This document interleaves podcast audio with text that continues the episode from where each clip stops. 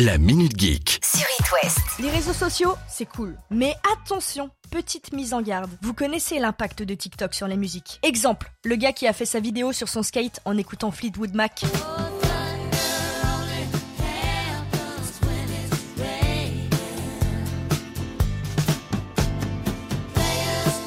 La vidéo, elle est devenue virale. Et elle a même remis la musique Dreams de 1977 à la mode. On va dire ça, avec des guillemets. hein. Ce qui fait que le groupe a connu un second souffle. Même chose pour George Michael.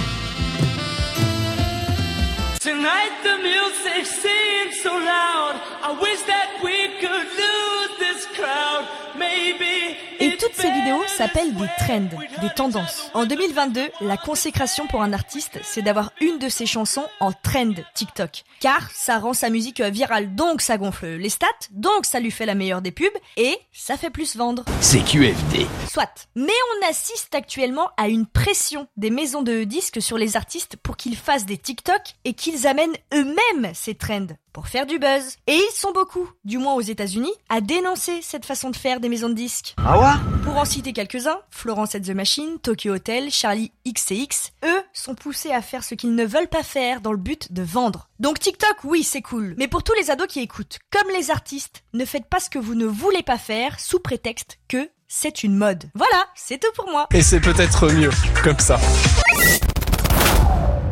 Viens quand même avec une bonne nouvelle pour bien commencer la semaine. Ah oui Enfin Depuis sa sortie, il est presque impossible pour nous tous de mettre la main sur une PS5. Denrée très rare, au même titre que l'huile de tournesol. Elle est quasi tout le temps en rupture de stock. Et les experts le savent, même en mettant des alarmes sur les Cdiscount, Amazon et compagnie, ça relève du talent d'en choper une. Mais plus pour très longtemps. Cool Le patron de Sony vient de faire une déclaration à ce sujet. Nous prévoyons de nouvelles augmentations importantes de la production de consoles, ce qui nous amènera à des niveaux de production jamais atteints auparavant. Un grand ouf de soulagement pour les gamers, un peu moins pour ceux dans les usines. Ouais, c'est pas juste. Mieux vaut tard que jamais. Il aura fallu trois ans pour que lui ait le droit à son jeu. Annoncé initialement pour 2021, les fans du Seigneur des Anneaux attendaient avec impatience la sortie du jeu sur Gollum. Mais, pour cause de Covid-19 et compagnie, l'échéance n'a fait que d'être repoussée. Pour une fois, c'est bon. Le jeu sortira sur toutes les consoles le 1er septembre prochain. Si, d'ici là, une nouvelle pandémie ne nous tombe pas dessus. Ouais, bah, on est à l'abri de rien, hein, maintenant. Ah non, ah non, s'il vous plaît. Une nouvelle que personne n'attendait a fait trembler la planète Twitter la semaine dernière. Le retour de Hunter x Hunter.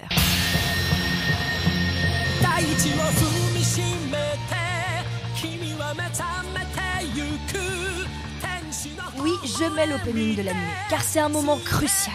Pour les parents qui m'écoutent, Hunter x Hunter, c'est un des animés, mangas, les plus populaires, du moins dans l'hexagone. Ah oui. Et oui, la nouvelle est arrivée directement par l'auteur sur Twitter. Yoshihiro Togashi s'est récemment inscrit sur la plateforme et il a tweeté une photo d'une planche de manga. Le problème, c'est que le compte n'était pas certifié, et puisque les fans n'y croyaient plus au retour d'Hunter x Hunter, c'est passé un peu inaperçu. Jusqu'au moment où Yusuke Murata a bien confirmé l'identité de Yoshihiro Togashi derrière le tweet. Et là, l'explosion. Le tweet a été liké plus d'un million de fois. C'est vous dire la popularité d'Hunter x Hunter. Donc, quatre nouveaux chapitres qui devraient arriver prochainement, mais rien que l'idée d'un retour nous a tous rendus complètement dingues. Mais j'ai du mal à vous suivre tellement euh, il y en a.